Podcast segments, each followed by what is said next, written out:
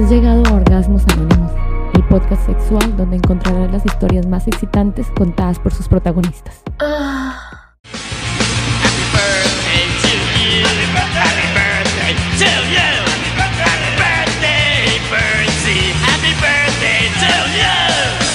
Esta canción que acaban de escuchar solo significa una cosa. Orgasmos Anónimos, que nació en el 2020, hoy está de cumpleaños. Es decir, que estamos de cierre de temporada. Y como les prometí, hoy les traigo un episodio de locos. La persona que tengo hoy de invitada, como le dije ella por interno, es mi, como mi role model en respecto a la sexualidad.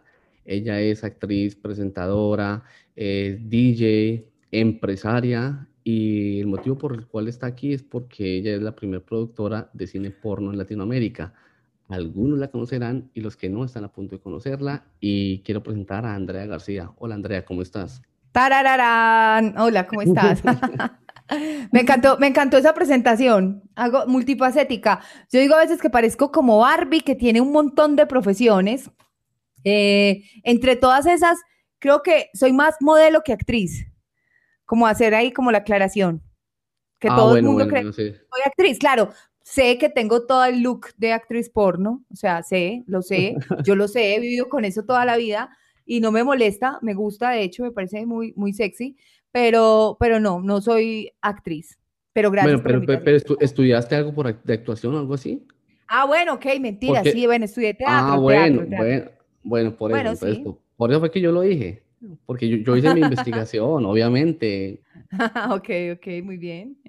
Muy bien, bueno, ¿cómo research. estás? Andrea, muy bien, encantado, encantado de tenerte, porque de hecho, tú eras como, desde que yo empecé es- este proyecto, no, y mucho antes, desde, yo te sigo desde Switch, era como yo, ay, puta, qué chimba, bacano, me gustaba como la forma que, que expresaban todo ahí, como, como, como lo manejaban la sexualidad de una forma como tan abierta, eh, la cagada es que era muy noche, el Switch era muy, muy noche, y, y que pues era un poco complicado verlo porque sabes que en la, en la noche ya a uno como que le privan la, la televisión cuando es más joven en mi época, ¿no? Porque ahora es otra cosa totalmente diferente y de eso vamos a hablar un poco ahora que cómo han cambiado las cosas y todo.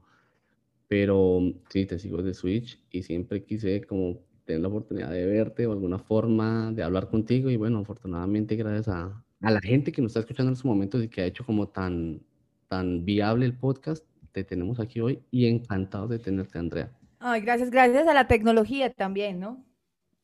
Bueno, y sí, a la pandemia, que, que hizo como que todo este, este tipo de conexiones se fueran como fáciles y que se hicieran realidad. Ahorita yo creo que eso nos dejó la pandemia, eso nos dejó como que, que antes mm, teníamos todos esos proyectos como hacer podcast, como bueno, para otras personas fue hacer e- ejercicio, eh, para otros fue leer o lo que sea, pero creo que la pandemia nos obligó a estar encerrados y encerrados dentro de nosotros mismos para poder entender y descubrir y sacar esas pasiones, o sea, hacer los podcasts o hacer ejercicio o tener tiempo de conectar y de conversar con gente que, mira, tú me estabas diciendo, tú ves el programa, tú veías mi programa y decías, bueno, y mira que gracias a, a todo esto nos, nos conectamos. Claro que sí, y mira una cosa, una de las cosas que yo hago, que ya mucha gente que sabe que, le- le- que escucha el podcast lo sabe, es que yo, yo hago marketing. Y a mis clientes, las reuniones que yo tenía en- con gente en Colombia eran todas por, por Zoom. Pero hace, desde el 2017, yo llevo manejando Zoom y les decía, Zoom, les envío el link. Mira el camello tan hijo de puta que tocaba para que tocaba explicarles, tocaba enviarle un video de YouTube de cómo es que se descarga, cómo es que entra.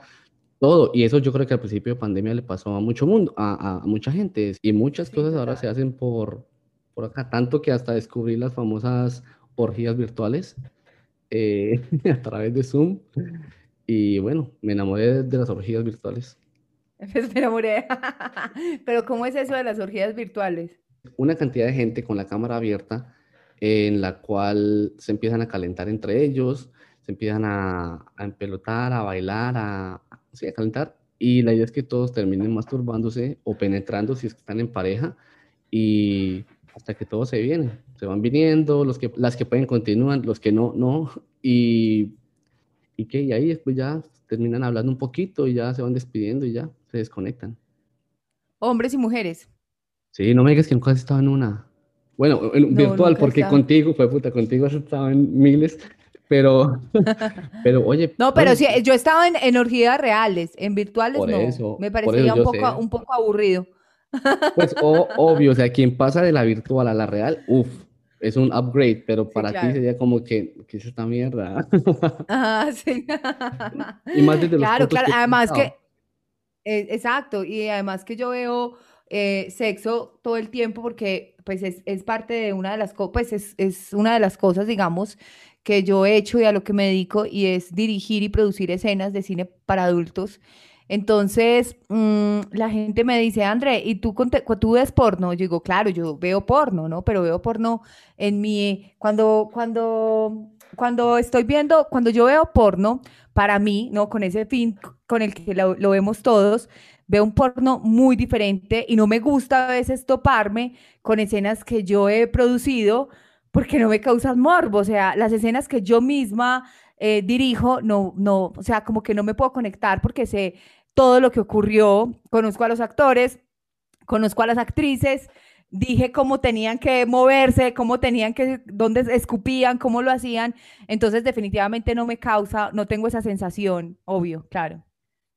Obvio, me imagino, y a, a una escala mucho menor y con otro tema lo pongo, por ejemplo, conmigo, que cuando tú trabajas en algo, yo trabajé en un restaurante aquí en Estados Unidos, y por ejemplo, cuando yo voy a un restaurante, yo veo, por ejemplo, veo, veo que la mesa de al lado está brava porque la comida le llegó tarde, dos minutos y no sé qué mierda, entonces, y yo me doy cuenta, y uno, y uno se da cuenta como que, ah, es que pasó esto, el mesero la cagó allí, le, to- le tocó ir a la cocina, ta, ta, ta, entonces uno como que lo toma de otra forma diferente comparado con la gente que jamás ha trabajado allá.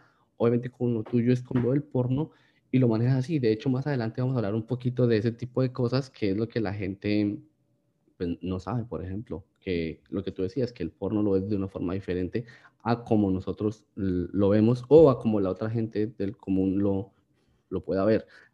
Y mm, bueno, Andrea, para, para ir empezando acá a entrar en materia, ir calentando motores y saber un poco más de ti, cuéntanos a qué edad empieza Andrea García a explorarse sexualmente.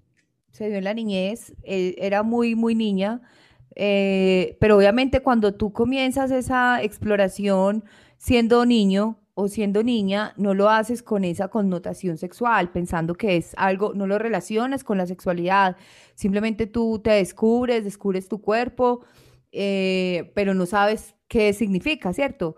Entonces fue muy pequeña, muy, muy, muy pequeña, muy pequeña. Y, ya después, como a todos, yo creo, como en la edad de, como en la adolescencia, que te das cuenta qué, qué significa cada cosa. Eh, pero realmente la, la, por ejemplo, mi vida sexual inició como a los 17 años, eh, con, con mi primer novio, con el mismo, con el novio con el que me casé, mi primer esposo. O sea, fue como una relación, fue una, a ver, lo que pasa es que las personas eh, las, las personas a veces creen que, bueno, creen obviamente, la gente se lleva una imagen, ¿no? Eh, de lo que ve de ti, eh, de, de lo que me escuchan hablar, además que todo el tiempo estoy hablando de sexo también como tú, todo el Qué tiempo hablo de sexo y me encanta, y me encanta, y me encanta mi trabajo, me encanta eh, trabajar, trabajar en, en, este, en este tema, con estos temas. Eh, entonces, la gente siempre me, me ha escuchado hablar de sexo en podcast, en radio, en televisión. eh, saben que, que soy directora y productora de cine para adultos. Eh, saben que tengo una productora, saben, o sea, todo este tema, pero a veces las personas sí creen que se llevan como esa imagen solamente como sexual y muchas personas, por ejemplo, no saben que yo soy mamá, que yo, o sea, se imaginan como que he tenido un poco la vida, mi vida sexual ha sido un poco disfuncional, porque igual eso va como en cada quien. De hecho, puede ser que sí sea un poco disfuncional. Pensándolo bien, pudo haber sido, puede ser algo disfuncional. No mentiras, pero sí comencé una vida sexual a una edad normal, promedio, promedio a los 16, 17 años, y he sido de relaciones muy estables, o sea, he, he tenido relaciones bastante, bastante estables, bastante largas en mi vida. Bueno, y para devolvernos un poquito más a lo a como empezaste, se me acaba de surgir la idea que yo lo comparo lo que nombras de la primera vez que uno lo hace, que se masturba y que empieza a masturbarse, que uno lo hace como sin saber qué es lo que está haciendo. Yo creo que es como cuando uno es pequeñito y roba dulces de una tienda que uno sabe que está mal, pero uno lo hace, porque uno no sabe qué tan mal puede estar. Pero uno lo hace escondidas, porque uno sabe como que no está tan permitido. Entonces yo pienso que puede ser así como uno empieza a explorarse sexualmente. Y bueno, tú y yo más o menos somos de la misma época. Eh, bueno, en, en, esa época cuéntame qué tipo de contenido audiovisual usabas para, como para calentarse. Porque ahora no bueno, es como bueno ahora. en esa, claro, no, en esa época, por ejemplo, el, el, el, el primer contacto, digamos, con la pornografía que tuve fue como a los 13 años y me tocó también, como le ha tocado yo creo que a la mayoría de nosotros, y es como, como que se iban los papás y uno se quedaba como mirando, esculcando, mirando, y uno siempre se encontraba cosas que uno no debía, pues, ¿cierto? De los papás. Ujú. Entonces un día me encontré eh, en, el, en un VHS, en el VHS me encontré una película llamada Sueños Calientes. Entonces yo como que vi y dije como, "Mm, esto no debería de verlo yo, pero metí la película, o sea, estaba como que cuando sale el cassette y yo como que no, no, Andrea, no lo hagas, no lo hagas, no lo hagas, ¡pum! Lo hice y empezó Sueños Calientes. Y empezó la película. Y esa película la vi, yo creo que por los, el, el resto de cinco años, en toda mi adolescencia, me vi Sueños Calientes, hasta que esa cinta ya la... Había algo que le pasaba a las cintas de VHS cuando uno las veía muchas veces, ¿no? Yo Se les que se- se- como que se pelaba por dentro y se empezaba como a dañar, sí, a, a salir. hasta que eso ya quedaba como así en rayas y, y esa película yo me la sabía de pe a pa. Eh, no, mejor dicho, esa película fue mi compañera, mi, mi- yo creo que mi escuela, mi escuela, la verdad. Fue la película Sueños Calientes. Bueno, y para un poquito para, de contexto para la gente, porque me imagino que aquí hay gente menor de 23, 24 años por ahí que ni puta idea que es un VHS, un Betamax y eso, entonces es un dispositivo en el que simplemente uno metía como un cassette grande, rectangular, y esa era la forma en la que uno veía porno, pero eso no todos tenían acceso a esa cosa, lo que tú dices, no todo el mundo se encontraba un cassette de esos. Me imagino que a muchos les tocó con revistas, porque no era Bueno, sí, como la, tan, tan no era tan tecnológico. pronto. exclusivo, digamos, sí, Correcto. las revistas. Pero mentiras, ahora que hablas de revistas, sí, cuando estaba muy pequeña, muy pequeña, eh, sí íbamos a la casa de una tía y ella y, y mis primos como que ya sabían, levantaban el colchón y bajo el colchón guardaba todas las revistas de porno del mundo. O sea, no, no creo que hayan sido de mi tía, creo que eran de su esposo. Y creo que ahí sí veíamos todos niños. O sea, te hablo que teníamos, no sé, nueve, ocho años, siete años, no sé, y todos éramos mirando todas las revistas, pero, pero ahí no pasaba, no, no teníamos como esa, ese índice de maldad, digo.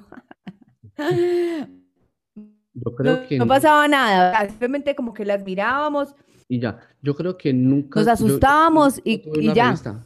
Yo creo que nunca tuve una revista, una oportunidad de tener una revista a esa edad en mis manos, pues porque no, no, no era como tan asequible. Yo me acuerdo lo más que podía ver era el canal Playboy, pero era porque eran los canales de esos de perilla que uno la giraba. Yo me acuerdo que uno la giraba como entre el canal 2 y el 3, uno medio lo giraba y quedaba como un todo, todo raro por ahí se, se veía y uno medio, y uno sí, con las rayas y uno torcía los ojos por allá intentando ver algo pero era algo muy raro. Tú ahí estás haciendo el movimiento de como mamando una, una verga ahí, pero eh, en esa época era lo que hubiera.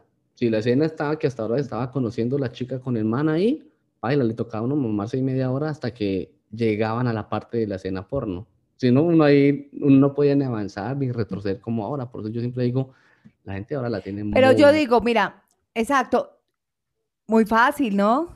La tiene muy fácil porque ahora uno en esa época, la verdad, a uno le tocaba encontrar alguien que tuviera ese, ese tipo de material, que además los papás, todo era muy cerrado, el círculo, o sea, todo el mundo cuidaba y era súper pecaminoso, entonces no era, no, no se tenía acceso tan fácil a este contenido, a este, a este material.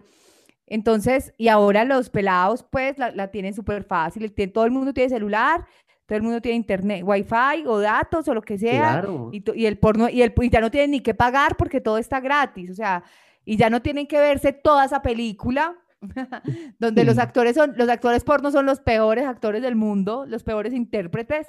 Entonces, y, y, y son, o sea, uno verse el hola, ¿cómo estás? Como todo el diálogo malísimo para poder mirar, pues, una tetica, digamos. Es muy Pero cruel. ¿sabes? Ahorita, Te digo una cosa, ya que hablas de eso, yo me acuerdo una que era Emanuel. En mi época era Emanuel, eso era lo más porno que uno podía ver. Y justo después de esos daban Switch. Entonces, lo que ya uno se calentaba con Emanuel, eh, me imagino que el pajazo iba, pajazo venía ahí, y porque siempre al final la escena, que era la de Manuel. Y lo, bueno, y lo otro era que tocaba echarse el pajazo en el minuto que estaban mostrando, porque ya se acabó la escena y propaganda y, y usted quedó ahí grave. Entonces, ahora es muy breve hacer todo eso, acceder a todo esto de lo que tú haces. Claro, mira, a mí me dicen como, Andrea, eh, tú eres la dueña de mis primeras pajas. O sea, porque me dicen, claro, es que cuando tú hacías el programa, entonces yo era un adolescente o yo era, y yo, y eso era lo más caliente que la gente podía ver, o sea, era mi escote y la película Manuel que seguía después, después de mi programa. Era después, y las faldas, ¿no? Y las faldas que tú usabas, como te vestían, porque tú rara vez salías con, como con, con pantalón. No sé si es que era, nunca era así, sino era con falda. Y yo me acuerdo que a veces en ocasiones llevaban como unas chicas a que bailaran, como que era Ajá, una, una ajá. noche a la semana, era que bailaran. Entonces eso era, eso era espectacular. Y mira que cuando, yo creo que tanto tú en Switch, con tus faldas, cuando hacías la pierna cuando la cruzabas, por ejemplo, así tipo Sharon Stone, por Sharon, ejemplo, en su, en su escena, ahí era lo de uno y tocaba quedarse con eso, porque no, no había ni forma ni de grabar tan fácil. Sí, había el VH, pero tocaba grabarse todo el episodio para después ver dónde fue que pasó eso y eso no era como tan fácil. Ajá. Pero sí, Andrea, Sí, tú ahora, eres ahora, dueña de muchas pajas. Ay, a mí me encanta, a mí me encanta que me digan eso, o sea, me encanta, me encanta, para mí es un cumplido, la verdad, para mí es un cumplido, cuando me dicen eso me parece cool y digo, bueno, lo estoy haciendo bien, ¿no? No, pues Lo claro. estoy Y haciendo bien. pues, imagínate todo. Y, y ahora, y pues por eso te vas metiendo en la industria porno. Y bueno, para hablar que estamos hablando de porno ahí, cuéntanos en qué momento decides tú pasar de ser consumidora de porno, porque tú lo fuiste primero, y, es- y decir, "Jue puta, ahora quiero ser como productora, me quiero meter en este mundo. ¿Qué fue lo que hizo clic? No fue algo intencional. A veces las personas, eh, o sea, me hacen, much- mu- me hacen mucho esa pregunta y me dicen como, ¿por qué? No sé qué. Realmente lo que yo quería o lo que yo hice todo el tiempo fue trabajar en medios de comunicación. Pero los temas sexuales siempre se han dado fácil para mí. Los, a- hablar de sexo no se le da a todas las personas, ¿cierto? O sea, eh, yo creo que eso también es como, yo digo que un don, no sé, puede ser un don, ¿no? que tú me decías también que tú hablas, que tú hablas de sexo, ¿cierto? Que siempre estás Sí, hablando de sí. sexo. Mm, Entonces yo también, yo también, yo creo que yo tengo como ese don, digamos, el don de la palabra sexual. Entonces siempre se me ha dado muy fácil esos temas sexuales. Hay gente que puede hablar de jardinería o de deportes o de, no sé, de, de, Astronomía. de. Astronomía, de, cualquier cosa, pero yo hablo de sexo y siempre es un tema que, que se me da muy, muy fácil. Entonces, em, yo hacía televisión convencional, hacía programas de televisión, trabajaba en radio, pero, pero, eh, pero tenía la oportunidad de, de tener como mi propio espacio y resulta que nadie en ese momento estaba hablando de sexo y Medellín estaba inundado de programas de televisión, había de música, de deportes, de yo no sé qué, y nadie estaba hablando de sexo y, y yo decidí comenzar a hablar de sexo en televisión a los 20 años. No tenía mucha experiencia sexual, no, no mucha exper- experiencia sexual, sí, no había tenido muchas parejas, ¿no? Como la gente creía. De pronto, como, ay, esta vieja, de más que tiene, está pelada, pues porque además tenía 20 años, pero no fue así, no fue así. Creo que sí, creo que además que yo siempre lo hacía acompañada de sexólogos, de terapeutas. De hecho, las personas creían que yo era sexóloga o que yo era terapeuta. Entonces, así fue como comencé todo, como hacer te- ya, o sea, el programa de moda que yo hacía, el programa de radio, todo se fue, eh, todo se fue dando para que yo terminara solamente hablando de sexo. Cuando yo ya hacía esto, monté un canal de televisión solamente de sexo, pero era con el ¿El enfoque Kama Sutra? educativo. Sí, Kama Sutra. Realmente siempre ha sido mi enfoque. De hecho, todavía lo hago cuando yo hago mis podcasts, cuando yo hago mis live, cuando yo hablo. Siempre hablo de una manera divertida, entretenida, como es el sexo, que merece además, que, que además es, delicioso y es delicioso el tema, pero me gusta no es ser una vulgar y ya. No, no me interesa. O sea, eso ya hay gente que lo hace y que también le puede salir muy bien hablar muy vulgar pero a mí no me gusta, a mí me gusta, es que soy, es parte de mi vida, es parte de mi esencia y es, marica, hablemos de sexo, pero hablemos cosas de verdad, coherentes, aprendamos, no digamos, no es solamente por decir palabras, porque, ay, el chimbo y la chimba y se van a comer y le mete el pipí y el chimbo, pero yo no sé, o sea, eso me aterra, eso no soy yo, ¿me entiendes? Es, hablemos de Ah. sexo, qué cool, qué chévere, pero hagámoslo donde de verdad sea algo que, que nutra, no es solamente morboso. Es que solamente el hablar de sexo puede ser algo muy morboso, pero, pero, pero hagámoslo chévere, hagámoslo cool, no lo hagamos tan vulgar. Entonces te- así fue que, Y es que, que creé perdón que canal. te, perdón que que te corte ahí, y eso es una cosa que tenemos una concepción mala nosotros, por ejemplo, y en uno, bueno, aparte de lo de las orgías que tengo que te digo que yo hago mensualmente, tengo un grupo privado como, que es como de sexting también, y una vez una chica llegó y dijo, eh, bueno, dijo, hombres, caliénteme, envíeme audios calientes. Y todos los audios que le envían los manes eran como lo que tú acabas de narrar, que el chimbo, que te lo meto, que te pongo a gemir y todo eso. Y si a ella, oiga, hombre, y le dijo ella, hombres, sean como, imagínense otra cosa, digan, me gustaría estar rozando con mis manos, con no sé, que tu cuerpo bajar, por ejemplo, por la, no sé, por la espalda, llegar a tata, que una gota de sudor, que se nota que te estás calentando, una maricada así, pero todo era como muy a lo explícito Tan y a lo tosco, tosco, es lo que te, lo que te, te contaba antes de que empezáramos a grabar, toscos, los hombres somos muy toscos al momento, por ejemplo, de, de hablar de sexo, y yo creo que hasta que nos ponen ahí, eh, como ahí, a ver, hágale, hable, yo creo que le ponen a, a un hombre, dígale, ha-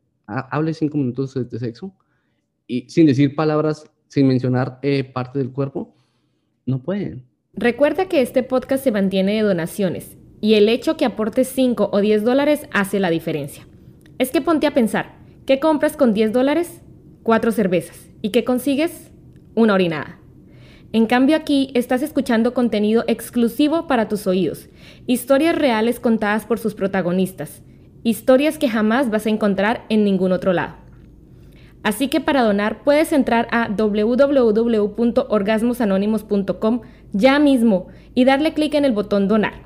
Si quieres realizar la donación en efectivo, envíame un mensaje con la palabra donar y te digo cómo hacerlo. Ahora continúa escuchando el episodio. Porque es una Es lo educación que hay mismo que tener para eso.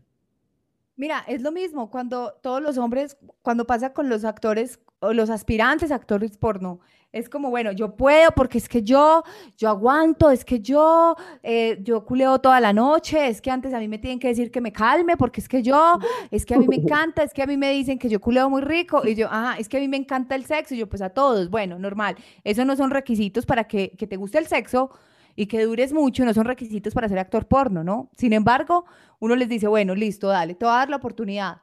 No, y cuando ya llega, prenden las luces, salgo yo con la cámara, está la actriz, se bloquean y, pues es que esto no es, esto no es ese mete y saca, que la gente finalmente es lo que ve, pero es un montón de cosas antes y durante una escena que la gente no alcanza a ver, que un hombre de verdad necesita muchísimos más componentes que tener un pipí parado, pues, un, un o sea, no necesitamos un pene necesitamos una persona, un hombre, un caballero, un ser humano que, se, que está saliendo en una escena y que tiene que tener un montón de, que tiene que tener química con la cámara, que tiene que tener un montón de cosas para que la escena salga como magia, ¿no?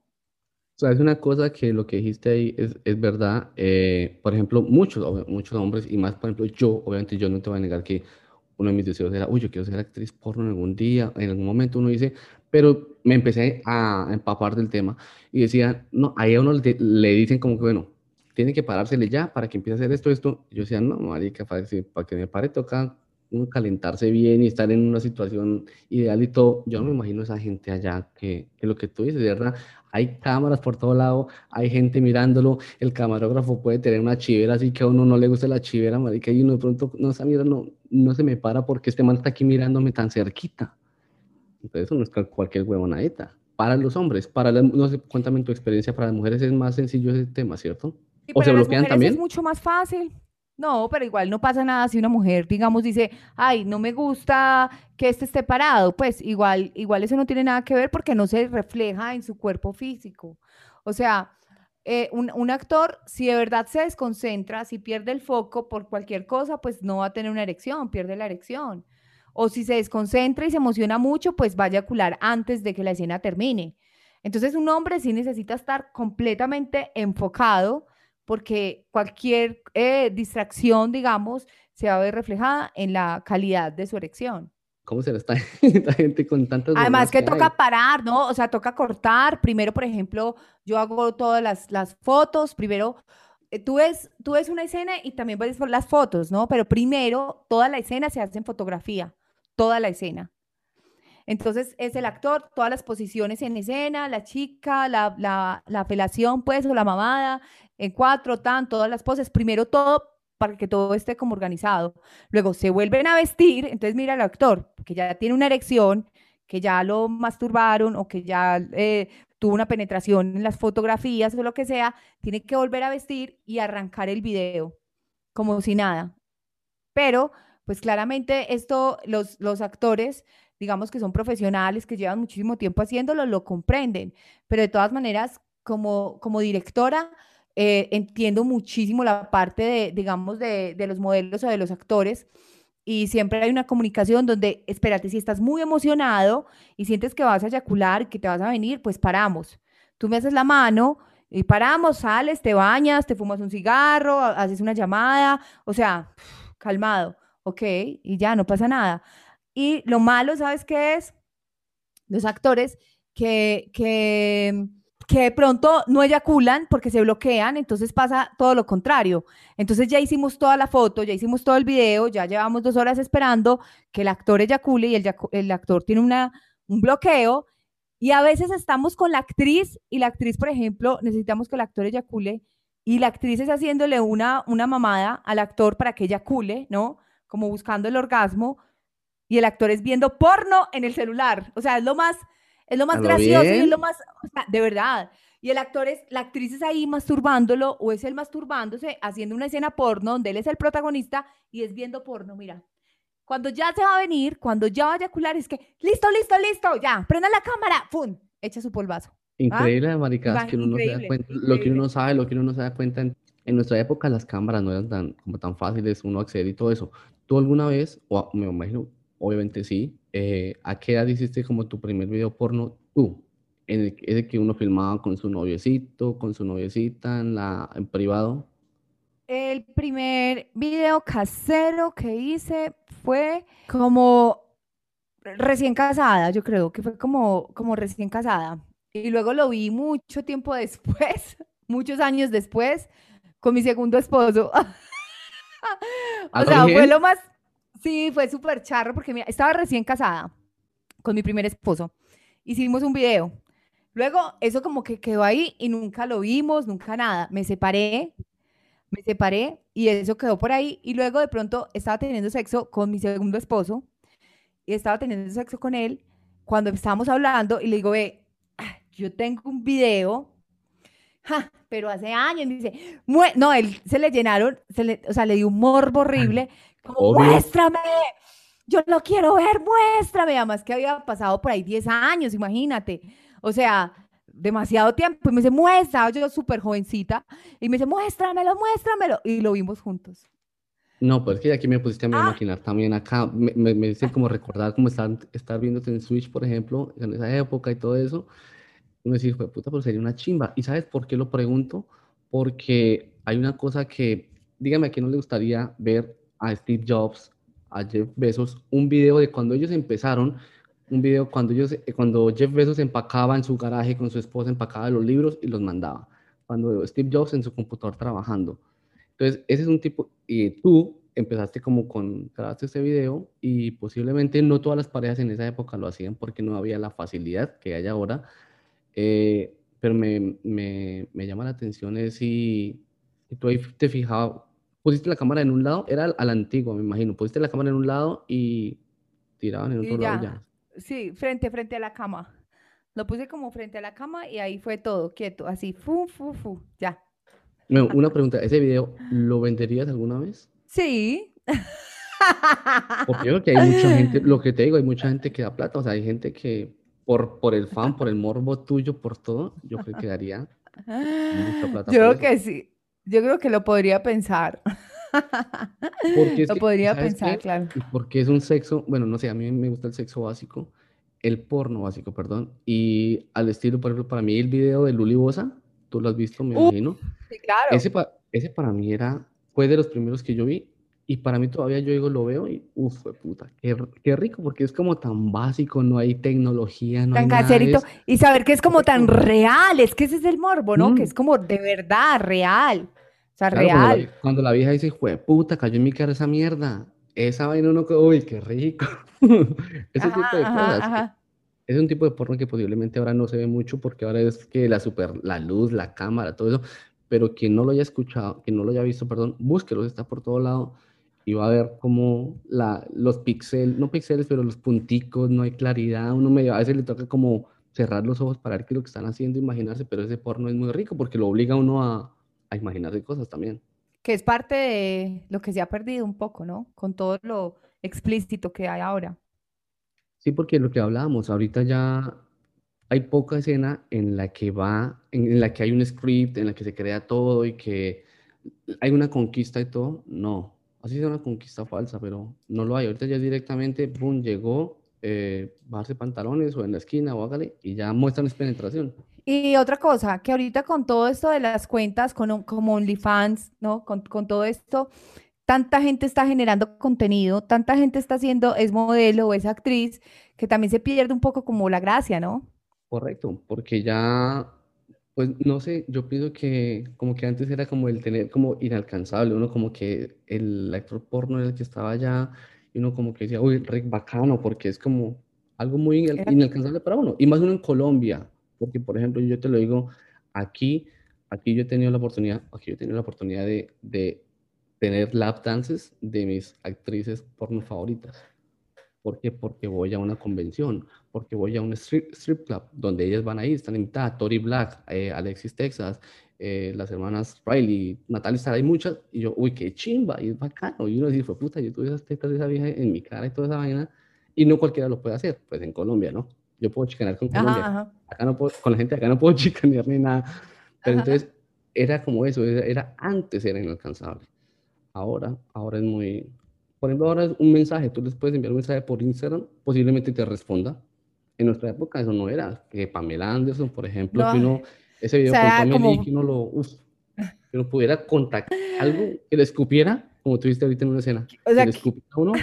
Ah, Yo digo, mira, antes, por ejemplo, un cantante, ¿no? Que tú decías como, no, hasta para poderlo conocer, me toca ir a un concierto y uno hacía todo y uno viajaba, que en ese momento también era Bogotá, era donde, la única parte donde hacían conciertos buenos. Entonces, si uno Ujú. estaba en otra parte, en otras, en Medellín, en Manizales, le tocaba uno ir hasta la capital al concierto y era lo más cerca que uno podía tener, pero eso era como de todo ese show y de todo ese espectáculo que de verdad se, se veían estrellas, ¿no? Claro, e- e- es muy, e- era muy complicado. Y precisamente mi siguiente pregunta viene en torno a eso. ¿Qué tan difícil fue para ti entrar al mercado, al mercado de la industria del porno, cuando tenías que comprar equipos, tenías de pronto que contratar personal, había que hacer un script, una locación, todo eso? Ve, a mí las cosas se me fueron, todo se fue, es que todo como que el mundo se fue acomodando, el, el, el mundo conspiró a su favor para que yo terminara, la verdad, metida como en todo este asunto. Eh, ya con el programa de, con el canal de televisión, después se vino toda la televisión abajo, que fue cuando, cuando internet y llegó Claro y compró todas las cableoperadoras y, y cerraron muchos canales. Eh, uno de esos canales fue, fue mi canal, el canal Kama Sutra. Sin embargo, ahí ya tenía el sueño capitalino, no el sueño americano, sino el sueño capitalino, como me voy para Bogotá, de Medellín me fui para, para Bogotá y allá comencé a hacer Switch, eh, creé Switch, antes se llamaba Cinema Sensual, un programa que me abrió las puertas, digamos, a nivel internacional, o sea, muy, muy agradecida con ese espacio en el canal Cinema Plus. Eh, sin embargo, mientras yo hacía esa televisión, que yo venía también de hacer televisión siempre, ¿cierto? Pero más local, cuando yo ya llego a hacer televisión internacional, porque el canal se veía en 25 países, entonces me encuentro como con toda esa acogida y el reconocimiento de toda la gente, pero en paralelo ayudo, digamos que todo ese impulso y toda la popularidad de ese show, de ese programa, me sirvió para impulsar mi trabajo como directora de cine para adultos, para, para hacer conocer mi empresa. Entonces creo que las dos cosas fueron muy bien de la mano por muchísimo tiempo. Eh, ya después, ya la televisión pues se acabó y, y pasaron un montón de cosas. Yo renuncié al programa, me, me, me fui a vivir a, a otro lugar donde ya no podía hacer el programa en vivo porque el programa necesitaban que fuera en vivo, entonces por eso, por eso no, no, pude, no pude seguir viviendo en Bogotá, entonces no pude seguir haciendo el programa. y ya empecé a trabajar para empresas como directora independiente eh, y eran empresas con las que yo decía nunca, o sea, como que yo no pensaba, Bambros, o sea, yo llegué a dirigir escenas para Bambros, eh, para Penthouse, sí. ¿Pero estabas allá en Colombia o aquí en Estados Unidos? Ah, no, en Colombia, en no, todas las escenas las, las he producido en Colombia. Yo creo que si yo grabo en Estados Unidos pierde toda la gracia, ¿no? Allá hay directores, allá hay productores, allá hay actores, allá hay actrices, allá está. Allá en Estados Unidos, por ejemplo, si cuando me invitan, una, o sea, yo no me la creía, cuando una vez me llaman a decirme que me invitan a Los Ángeles, a los estudios de, de Penthouse, a una capacitación para venir a rodar acá en exclusiva escenas de Penthouse de latinas, o sea, yo era como, wow, hice 500 escenas, o sea, produje 500 escenas, o sea, fue como, un- fueron cosas muy, muy bacanas, muy bacanas, que ya no sé si pasen, ¿no? Porque lo que hemos estado hablando, ya todo esto es otro cuento, ya no se está grabando tanto como antes, porque, porque ya cada actriz dice, no, yo no voy a esperar a que me llame un director, hacer la superproducción o no sé qué, cuando yo ya puedo tener OnlyFans y yo misma me grabo y ya. Entonces, mira, eh, realmente el, el- el porno ha tenido un declive impresionante. Bueno, el porno de esa forma en, en que tú lo muestras en, en la producción, en todo esto, pero de- déjame repetir una cosa que tú dices, 500 escenas, ¿cierto? Pues puta, es muchísimo. Para los que nos están escuchando bien atrás, 500 escenas, esa vaina, para que vean la, como, toda como tu recorrido, como tu experiencia, todo lo que tienes, es súper bacano. Esa vaina me imagino que tú has visto y has hecho de todo, pero todo esto que hablamos es, eh, requiere, bueno, la parte de los equipos y todo eso, requiere un, un dinero. Digamos, si tú tuvieras todo el dinero del mundo, puedes montar tus equipos, puedes contratar gente, pero hay una parte que no, el dinero no lo compra, así como dicen, es la parte en que le crean a una mujer. En esa época estamos en una sociedad machista en Colombia y mucho más en esa época. ¿Cómo, cómo hacías tú para que te creyeran, para que dijeran, este proyecto sí es viable y que una mujer, por ejemplo, digan, que una mujer sea como directora porno? No sé qué tan común sea eso, creo que Creo, yo creo que, yo creo que eso eh, fue lo que, una de las cosas que tuvo como más éxito en mi carrera, o que he tenido más éxito en mi carrera, y ha sido el hecho de ser mujer. Creo que es, a- a- o sea, es una industria muy machista, en el sentido como, bueno, sí es una industria machista, pero para cerrar negocios o para elegirme a mí, por ejemplo, para grabar, para, para dirigir, creo que ha sido antes positivo en ese sentido. Creo que tiene más, les ha dado más credibilidad. O sea, muchas veces me decían, ¿sabes qué? Yo voy a cerrar este negocio es por ti, porque tú me das muy buena espina. Bueno, pero y en, en- una de, de esas muy buena espina no hubo un comentario así como que el de como que oiga, pero usted no debería dedicarse a producir, porque no más se, se hay que estar enfrente de la cámara, ve esas tetas que tiene, ese culo que tiene, cuerpo, ese cuerpo, esa figura, no te dijeron como eso, más bien como que dedíquese a eso. No, no, más bien, pero sí siempre han pensado que, que soy actriz o, o me ven. De hecho, en las, en las convenciones, por ejemplo, en Las Vegas, yo estoy caminando y soy con mi escarapela, pues como normal, y me empiezan a pedir fotos. Toda la En gente en los ¿sí? Sí, sí, sí. Ajá. Y me hacen fila y empiezan la gente a tomarse fotos conmigo y yo sonrío, pero yo digo, pues, o sea, yo digo, la gente cree, claro, me ven en las convenciones y voy, voy pasando y la gente cree que yo también soy, soy una actriz. No saben de dónde, pero dicen, bueno, esta no sé de dónde es, pero tengo la foto con ella. Pero pues, ahí, ahí está para cobrar con la foto. Pero es que mira, tú con ese cuerpo que tienes, esos tatuajes y todo, pues fácilmente puedes pasar por actriz. Bueno, pero has hecho escenas porno, porque yo sé que tú tienes eh, contenido como explícito, pero has hecho escenas porno. No, no. No he hecho escenas porno, ni tampoco nada explícito, la verdad. Han sido, pues, son como desnudos y cosas, pero, pues, o explícito en mi sentido, pues, en, en lo que hay para mí es como otro, otro tipo Pene- de contenido, penetraciones pues. no. O sea, mostrar No. penetraciones no. No, no. Ok, bueno, pero tú, eh, hablando de mm, aquí de vender y eso, ¿cómo, cómo empezaste tú o, o cómo te metiste en el tema en el, porque tú dijiste antes que había mucho cosa por internet gratis, pero me imagino que tú tienes que ganar dinero de alguna forma. ¿Cómo es el pago en eso? ¿Cómo? Porque no, no sé, en ese sentido yo sí soy plenamente ignorante. ¿Cómo haces Por dinero de eso? ejemplo, la, la, la, la gente decía, ¿cómo, cómo, cómo sobrevive, por ejemplo, eh, el porno ahorita? ¿O cómo sobrevivió con tanto contenido gratis? Y resulta que, que tú también produces para regalar tus escenas. O sea, yo hago, bueno, yo tengo sitios de pago eh, y es algo exclusivo donde realmente los que pagan son, es, es, es otro tipo de, de, público, ¿no? Los latinos tenemos ese vicio que queremos todo gratis. Chichipatos. Chichipa, sí, total, ¿no? Entonces, por ejemplo, con, un, con una persona de verdad de Europa, de Estados Unidos, pagan una membresía, un, sí, pagan una membresía lo que les gusta y punto, ya, ¿no? Pero acá sí prefieren trasnocharse buscando, buscando lo que sea gratis, pero lo encuentran. Ok, entonces para esas personas hay, eh, también tú puedes monetizar ese contenido subiendo escenas. Yo, por ejemplo, eh, yo grabo y yo creo que todas las escenas, todas las escenas hay, obviamente, con mejor calidad o con o escenas completas, las encuentras en los sitios por los que estás pagando una membresía.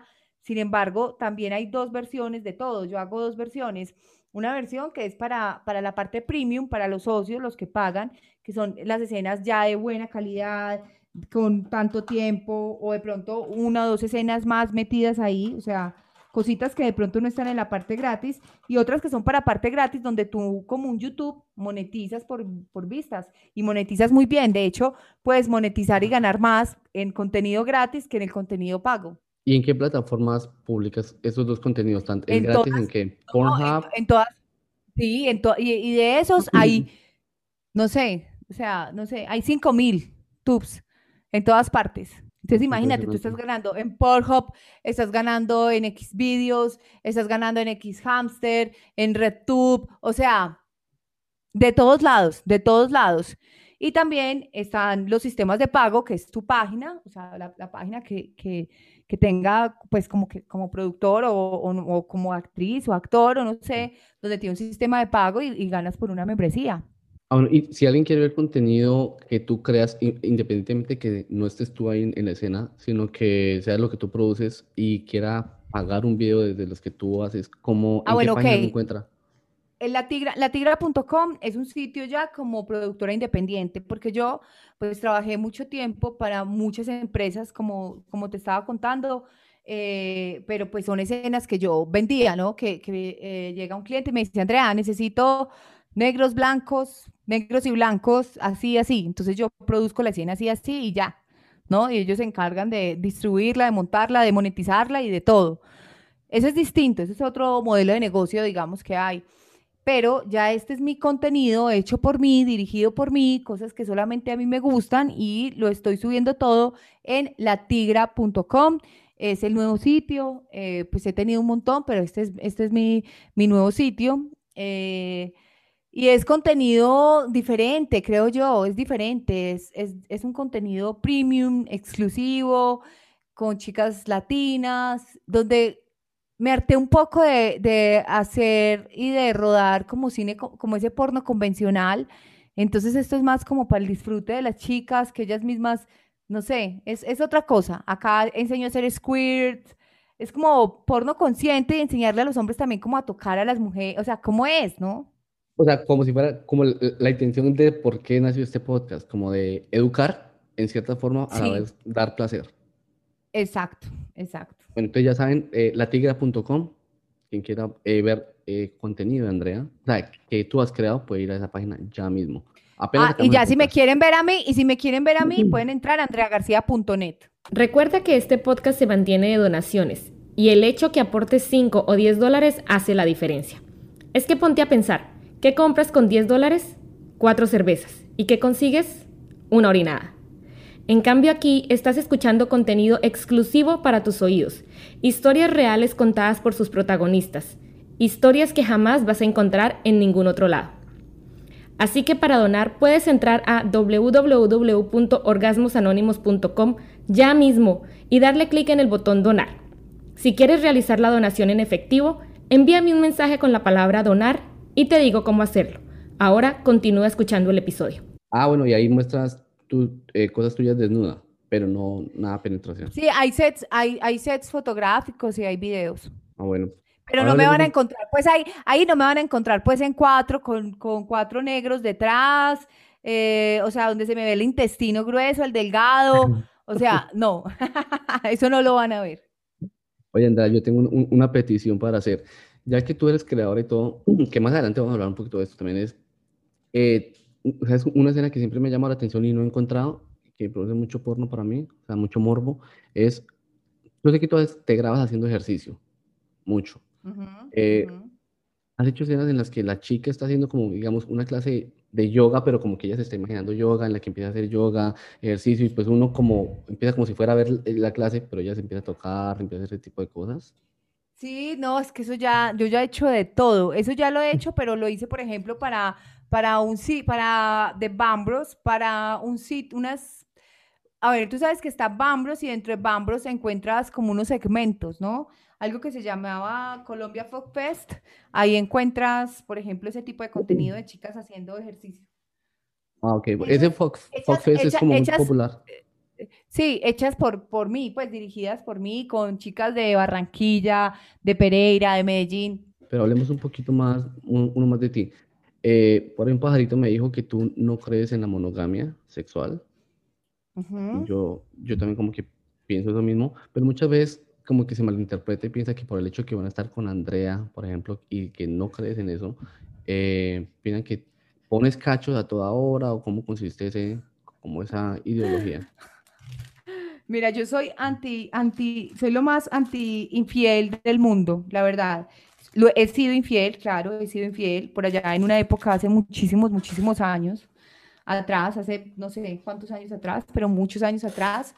Eh, sí, claro, fui infiel como la mayoría de las personas, pero, pero obviamente comprendí y entendí que no es necesario ser infiel, o sea, no, no necesitas ser infiel, es algo innecesario, es algo que te daña, te contamina a ti y dañas y contaminas a las otras, a otras personas y bueno, es malo, ¿no? Es malo, no, no, no, no me gusta para nada. Entonces me di cuenta que realmente cuando tú compartes y cuando tú tienes una buena comunicación con tu pareja, puedes lograr y hacer muchísimas cosas. No creo en la monogamia sexual porque creo que es muy complicado como seres humanos y que está en nuestra especie, obviamente, y es como, eh, si yo tengo una pareja estable, no quiere decir que a mí no me pueda gustar otra persona, que yo no me pueda masturbar a veces pensando en otra persona. O sea, cuando yo hablo de no monogamia, no es solamente que siempre se tenga que llegar al acto sexual, ¿no? Tú puedes ser, digamos, tú puedes ser infiel dentro de las cosas. O sea, tú estás siendo infiel si tú estás con tu esposa acostado al lado, tu esposa está acostada al lado y tú estás acá chateando y coqueteando con otra. Eso es, eso es infidelidad afectiva o emocional. Eso es un tipo de infidelidad. No necesitas meterle el pene a otra mujer para ser infiel, ¿no? Y viceversa. Entonces, pero creo que uno con comunicación con su pareja, uno puede hacer tratos entre las dos o entre los, o sea, entre los dos, uno, uno, uno, uno simplemente da sus cartas y uno dice, mira, esta soy yo. Yo soy así, me gusta ser así, me gusta ser asado, me gusta disfrazarme, o me gusta, no sé, el sexo anal, o me gusta que me escupan, o que me amarren, o me gusta, no sé, cada cuatro, cada cuatro años, no sé, tener sexo con otro hombre, ¿puedo hacerlo? ¿No puedo hacerlo? Sí, no, entonces ¿a ti qué te gusta? Es que mira, a mí me gusta esto y esto y esto, bueno, entonces esto cambiémoslo por esto, y uno empieza como a jugar, creo, pero para mí la, la sexualidad, la buena, la buena sexualidad y la buena comunicación sexual dentro de una relación de pareja, creo que eso te da para todo. Yo creo que eso te da para, para vivir rico, para conseguir plata, para, para que todo te florezca, para que tus proyectos funcionen, todo. Creo que todo basa, todo se basa mucho como en, la en cómo tú vives tu sexualidad, definitivamente. O sea, es mágico, es mágico realmente. ¿Cómo la vives? Digamos, Pero si tú lo vives reprimido, escondido, eh, solapado, angustiado, con miedo, con miedo de decirle a tu esposa o a tu esposo que tú quieres hacer esto porque de pronto, ¿me entiendes? Como asustado, con miedo, no sé, creo que no, no estás dejando que las cosas fluyan, ¿no? Hay que hablar, hay que hablar y hay que empezar a negociar. Y nosotros también tenemos que dejar todos esos prejuicios que si nuestra pareja nos dice que quiere, no sé, que, que, que hoy se le paró porque salió y encontró a la vecina que tenía no sé qué, no, no pegarle un carterazo y ponernos nosotras pues como súper inseguras y no entender que es normal, que así como a mí me puede gustar el, no sé, cualquier cosa, a, a, a mi pareja también, o sea, es que es normal, somos humanos. ¿Tú piensas que un- una, como, como que un trío es una solución en la que tú hablas con tu pareja y decir, bueno, ambos quieren tener sexo con otro tipo de personas, ¿por qué no invitan a una en la que a los dos les guste o le guste el, el hombre o la mujer y tengan un trío? ¿Crees que es como, podría ser como una solución para que como A que parece... quitarse la tentación? Exacto, a mí me parece, pero yo pienso que los tríos funcionan, o sea, no, el, el hecho de, yo no estoy mandando, es que la gente a veces cree que yo mando a todo el mundo a que haga relaciones sí, poliamorosas. yo- yo les digo tengan tríos, pero obviamente pues, con su pareja hablado. Obviamente uno no va a tener un trío escondidas con la pareja, porque la pareja está Esa, ahí, no, y obviamente, y obviamente, mira que eso depende del tipo de pareja y el tipo de comunicación, y, y creo que ojalá fuera tan fácil. eh, y no sea para todas las, para todas las parejas. Creo que la, eso de tener una tercera persona es para personas que, que tienen, digamos, una madurez dentro de la relación muy, muy grande, que tienen una mente abierta, que mm, no existe este factor celos, ¿no? Tan Mm, eso es lo más grande porque uno compara. Uno se pone a comparar Total, no, que la está, total, él la está inseguridad. y está haciendo los ojitos así y conmigo no lo hace. Y depende del tiempo que estén llevando y por el momento que esté pasando la relación, ¿no? Porque si ustedes lo van a hacer, porque fue pucha, por- después de una crisis, digamos, me parece muy delicado, o sea, no, no es lo que necesitan. Entonces hay que buscar es cuál es el momento, cuál es la persona, no es, no se le da a todas las personas, la verdad. Y bueno, una pregunta para Andrea García. ¿A qué edad tuvo su primer trío? Mm, como a los 26, como a los 26. Eh, ¿Fue con tu esposo? O sea, ¿tu esposo estaba incluido? Eh, sí, sí, sí. Sí, Ah, creo que todas mis locuras, todas mis locuras sexuales han estado involucradas mis parejas. Lo que pasa es que lo que yo les decía al comienzo, siempre he estado como muy, siempre he estado emparejada, o sea, siempre he estado con relaciones muy largas, con relaciones muy estables. Entonces, eh, finalmente termino haciendo todo con la pareja que, que tenga. ok, bueno, pues, eso es chévere también, porque igual tienes como un apoyo ahí. Es muy importante, sí, total, total, claro. No me, no me siento tan mal. sí, no, obviamente, ¿no? Y por, por ejemplo, yo me, yo me pregunto, es algo que me preguntan acá muchísimo, muchísimo por privado, es el sexo anal, el sexo anal, el sexo anal. ¿Tú cómo empezaste con el sexo anal? ¿También fue con tu, eh, con tu pareja? Y le dijiste como, porque hay mucha confianza, es lo que tú dices, hay, hay, hay, hay músculos que jamás se han tocado, entonces puede haber mucho dolor y todo eso. ¿Cómo, cómo empezaste tú a tratar ese tema?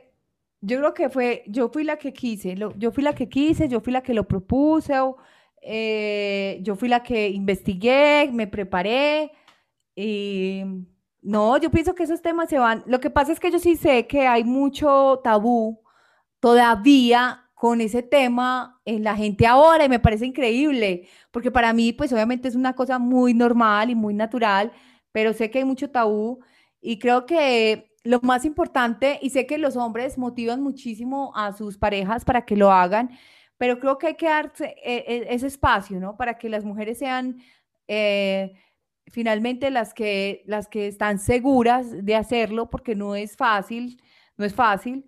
Hay que tener una preparación física, también mental y sexual. O sea, eso se tiene que hacer en un momento de clímax, como wow, cuando tú ya estás súper arriba, no es como ven, pues de una. Hay que tener como cierta preparación y tacto, ¿no? Pero también depende mucho de cada, como es muy de cada individuo, de cada persona, de cómo, pero se trata es como de comunicarlo y de hablarlo y decir, bueno, listo, lo vamos a hacer, listo, ¿qué día? Ok, entonces, no, primero yo quiero que sea así, vamos a tener esto, déjame, ¿me entiendes? Pero como planearlo, planearlo, planearlo, planearlo. Creo Y que, claro, muchas veces va, sí, claro, muchas veces va a salir en medio de una, no sé, llegan de, uno llega a derrumbear así con unos tragos encima y termina uno haciendo mil cosas ¿no? Y puede que en esas pase, pero yo creo que lo mejor es eso. Primero, si son las, las primeras experiencias, hay que informarse, investigar. Y sabes que hay una cosa, una aquí que de hecho la, la estoy intentando de llevar a un podcast desde hace mucho, pero la chica se me perdió por ahí en los mensajes. Me contaba que ella empezó teniendo sexo anal, o sea, su vida sexual empezó teniendo sexo anal por miedo a quedar embarazada. Y me dijo, yo duré fácilmente dos años teniendo sexo anal nada más por miedo al embarazo. Y nada de lubricante ni nada, eso era babitas y hágale. Yo decía, bueno, esa historia es interesante, pero es por eso, porque falta la información. No tenemos mucha información, pero es, experta. Sí, corre- correcto, pero el- y la vaina es que ahorita es como lo que tú dices, es como el internet está ahí al alcance de sus man, de, de sus dedos, literalmente. Tenemos que informarnos un poquito más en eso. Para volver al tema de lo que hace de la productora, eh, cuando tú haces el casting, ¿tú misma lo haces para buscar el actor, el la actriz que quieras tener en una escena o cómo funciona eso? Sí, No, claro, yo misma, yo misma. Eh, pero es que mm, he pasado por, por un montón de procesos respecto al casting. Al principio recuerdo que era como que hacía una convocatoria abierta y todos llegaban y tenía una actriz y bueno, no, me di cuenta que así no funcionaba y lo hago más como empiezo a revisar las fotos, la gente me debe mandar unas fotos que no son desnudos, que la gente también a veces me dice como, ¿por qué no me llaman? Y yo, yo no voy a llamar a una persona que quiere ser actor o actriz porno y solamente me manda la foto de la vagina o del pene, o sea, yo no, yo conozco una vagina y un pene, ¿me entiendes? Yo no necesito ver un pene ni una vagina, yo necesito ver la persona, la cara, ¿no? ¿Quién es el dueño del pene? O sea, me interesa ver la cara de la gente, ¿no? No, no un pene, pues ¿para qué un pene? o sea, penes veo en...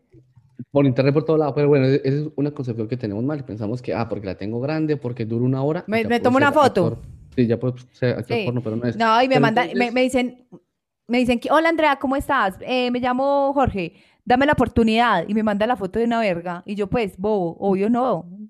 o sea, obvio, descartado, nunca lo va a llamar, el pene nunca lo va a llamar, o sea, obvio no. Pero cuando yo veo la foto y es con los datos, hola, vivo en tal parte, vivo en esta ciudad, me dedico a esto, no tengo experiencia, o alguna vez trabajé haciendo esto, bueno, como si, como si ha tenido experiencia o no, ¿no? Eh, o soy modelo webcam, o fui modelo webcam, o fui escort, o fui stripper, o, o hago, no sé, lo que sea, o nunca he hecho esto. Eh, tengo tantos años, soy, no sé, abogado o soy plomero, lo que sea, pues habla un poco como de, su profesión y tiene tres fotos de las que pone en redes sociales donde se ve guapo o guapa, no más. Yo ya con eso ya me, ya me doy cuenta de quién, qué intención y qué hay, ¿no?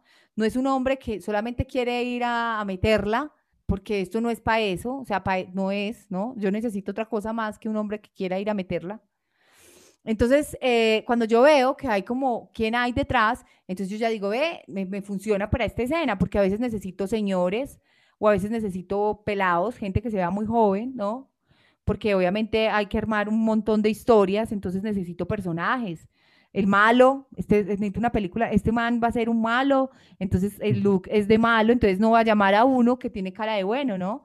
Entonces me toca empezar a buscar. De, qué tengo cara yo? A ver, ¿en qué, ¿en qué escena me pondrías por la cara nada más? Como punquero, como punquero. Como así un punquero, un punquero. y, de, cuero y toda esa vaina. Bueno, pero una cosa, eh, ahí sí, sí influye el tamaño del pene. O, si yo te digo, alguien que te diga mis fotos, todo lo que te dijiste antes, pero te diga, pero yo lo tengo pequeño. O sea, lo tengo pequeño, digo, me mide 12 centímetros cuando está erecto ahí tú dices, lo siento, pero no se puede, o dices, de pronto hay una escena en la que, no sé. Sí, no, o sea, es que, es que hay, hay, unas escenas, hay unos, hay unos nichos en el porno, y hay unos que son como hombres de penes gigantes, monstruosos, ¿no? Sí, los Y eso solamente salen, exacto, entonces yo no voy a grabar eso, yo estoy grabando gente normal, y de eso se trata mi productora, y mis productos, es gente normal, no hay estereotipos. Entonces puede que hayan unos actores que tengan el pene grande y otros eh, actores que tienen el pene promedio, ¿no? Un pene pequeño es más pequeño de 10 centímetros en erección, pues. Es un pene, pero un pene de 12, 15 centímetros es un pene normal, es un pene normal. Normal. Hay muchos Cuando necesito... de respirar, muchos acaban de respirar ahí como que, listo, 12, pues estoy bien, estoy, estoy dentro de los estándares de Andrea. Sí, sí, de mi productora, ¿no? Porque como te digo, cada productora se encarga, yo grabo latinas, gente normal, de eso se trata mi productora. Obviamente, hay otras que graban, por ejemplo, morenas, entonces, obviamente, una blanca no tiene nada que estar haciendo ahí, ¿no? O hay otros que graban solamente flacas, tú has visto, que son sitios solamente de flacas, flacas, flacas, flacas, flacas, flacas, flacas. Entonces, una chica con curvas, voluptuosa o gordita, pues obviamente no va a trabajar ahí.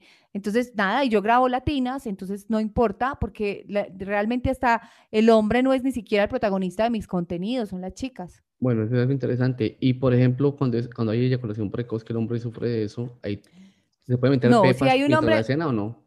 No, si es un hombre eyaculador precoz, no se puede dedicar al porno. No es el trabajo para él. la eyaculación precoz sí es grave, sí, ante eso no. O sea, si tiene una disfunción sexual, un hombre que tenga una disfunción sexual no puede dedicarse al porno. O sea, no, no tiene forma, no, no hay cómo, ¿no? Que obvio, no, es muy complicado y por lo que hablábamos antes, porque no es solamente la parte que tiene uno ahí como en la mente que en privado con su pareja le pasa, sino ahí va a ser enfrente de mucha gente, va a haber mucha más pena. Y cuando es la primera vez, yo me imagino que, que uno se aculi- uno se aculilla, uno llega aculillado ahí. A pesar, por ejemplo, Sí, yo sí, a, total. a pesar que yo, por ejemplo, como yo jugaba fútbol antes, uno en las duchas, uno se ve con los manes en bola, no pasa nada, le la verga y toda esa vaina.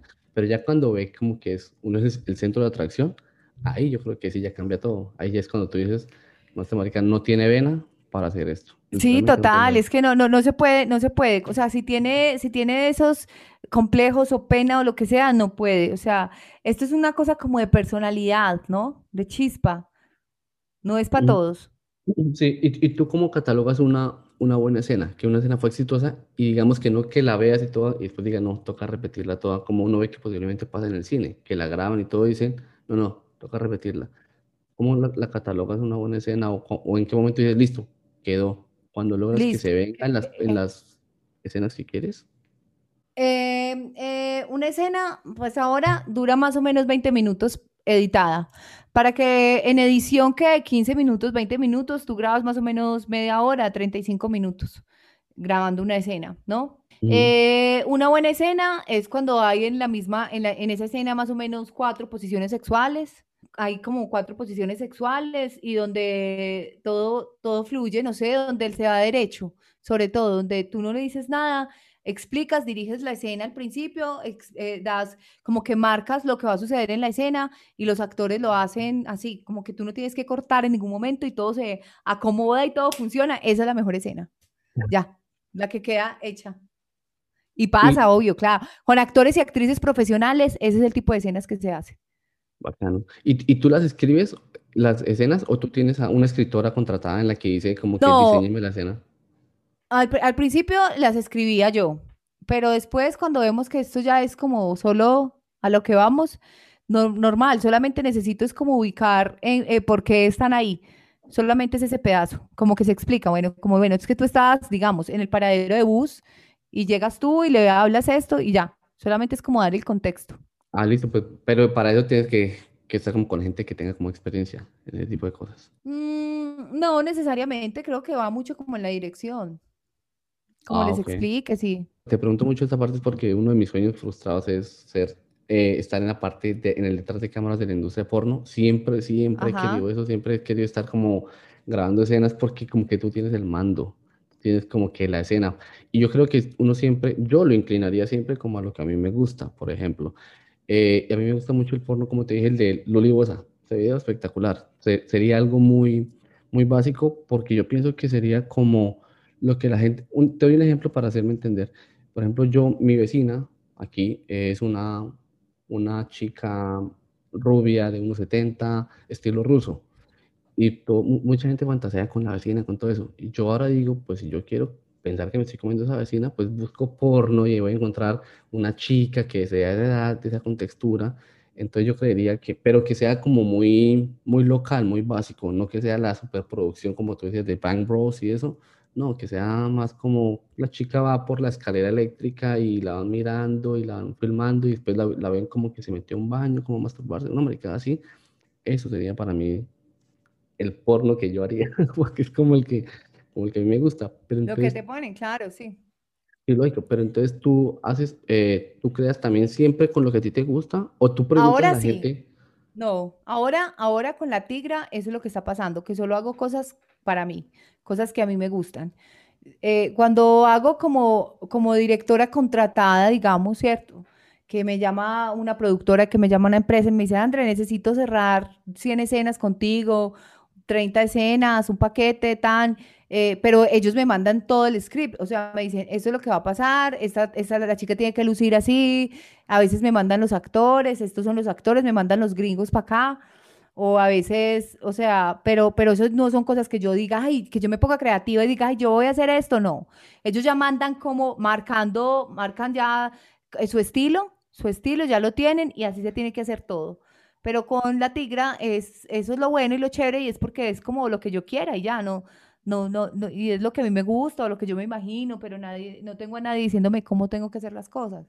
Lo has desenfocado más el porno a mujeres en que la satisfacción sea más fácil para ellas que para el hombre. Exacto, exacto, exacto, pero no por el hecho de, de, de, tener novia, sino por el hecho que está ese vacío en la industria, está ese vacío, porque claramente el 90% del contenido de eh, los videos pornográficos son hechos por y para hombres, donde la mujer realmente está, pues, sexualizada claramente y cosificada, ¿no? Y de hecho una escena se termina cuando el hombre eyacula, o sea, es, es muy machista. Y esto es otra cosa completamente distinta, esto es como, no, no, no, nos importa, o sea, acá somos las chicas, pero es más como creando, no por tener novia, sino más como desde la conciencia de la y viendo la actualidad de, de, el porno y de para dónde va el porno, que todo está desorientado, desorganizado, vulgar, eh, encuentras de todo, las mujeres no quieren, las mujeres quieren ver porno, les gusta ver porno, pero no encuentran porno chévere para ver, porque no hay porno hecho para mujeres. Todo el porno que hay es para que un hombre se masturbe, un hombre, y obviamente llegan de manera distinta, ¿no? Cuando ves un porno hecho por una chica, para chicas, tiene otro, es otro concepto distinto, o sea, como que tiene otra magia distinta. Y sabes una cosa que cuando, gracias a este podcast, hace entrevistas que yo hago, me di cuenta que las mujeres se masturban muy fácilmente viendo otras mujeres, escuchando otras mujeres. Yo pensaba, yo estaba súper errado, yo pensaba que a ellas les gustaba ver penetración también, pero yo pregunto La mayoría del porno, del porno lesbi es, es visto por mujeres heterosexuales, o sea, sí, correcto. Es, impresionante. Y yo ahí sí como que me vi un totazo contra el piso porque yo pensaba que era totalmente lo opuesto y, y no.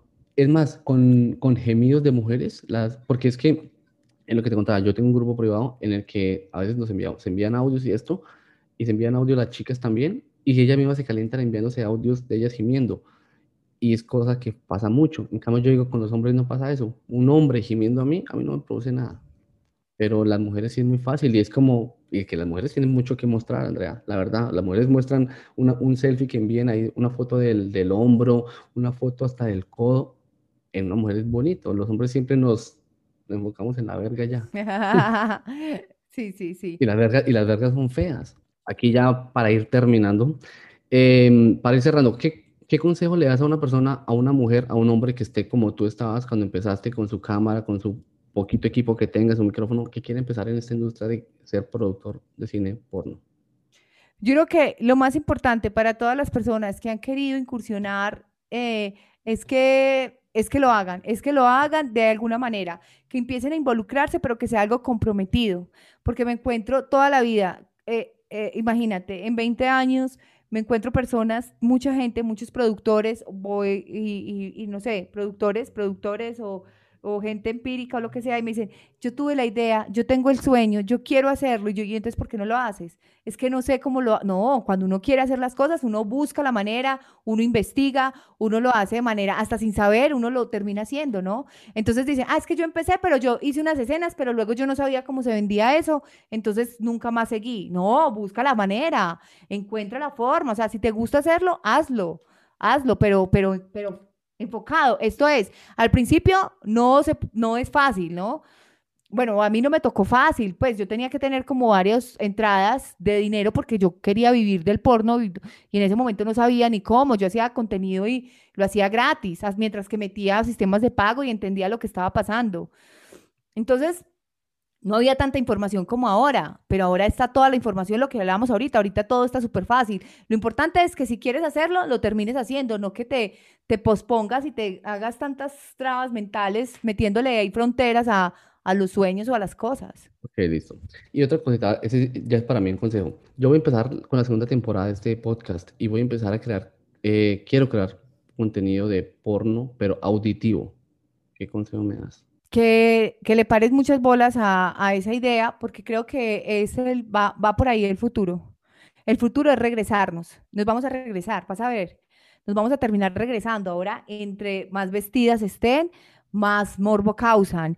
Entre más exclusivo y más raro de encontrar, más morbo causa ya eso explícito, creo que eso ya va a ir desapareciendo y creo que eso de las pornonovelas, de la voz, de, ¿te acuerdas cuando era ese, ese, éxito, cuando era Exacto, las radionovelas, cuando estaba ese éxito que era la línea caliente y eso era un hit, creo que todo eso es, eso es el futuro del porno. ¿Tú crees que yo he hecho eso? Una chica de acá, alguien me dijo, oiga, esta chica la quiero hablar con ella, no sé qué, listo, ¿cuánto va a pagar? Pagó, lo contacté con una chica que estuvo en el, en el podcast y era, solo, solo era audio y encantado el man, hablando de la vida, ni siquiera porno, hablando de la vida. Entonces, para allá va la cosa, lo, lo que tú dices.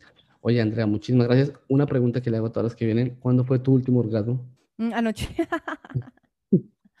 no, no, queda por ahí. No muchas horas. Delicioso. Oye, Andrea, gracias por haber estado acá. Eh, me cumpliste un sueño, la verdad. Sin hablar mierda, me cumpliste un sueño porque fan desde hace mucho tiempo y qué rico tenerte acá. Y obviamente nos vamos a estar hablando por ahí, por privado, de otras cosas que tengamos por ahí que hablar. Y no, me encantó, verdad. Y que nos diste una perspectiva diferente de, lo que es el porno. Muchísimas gracias por haber estado acá. Muchísimas gracias a ti y por ahí también te voy a invitar al mío. Ah, bueno, de una. De una, encantado. Bueno, Andrés, bueno a ti muchísimas gracias.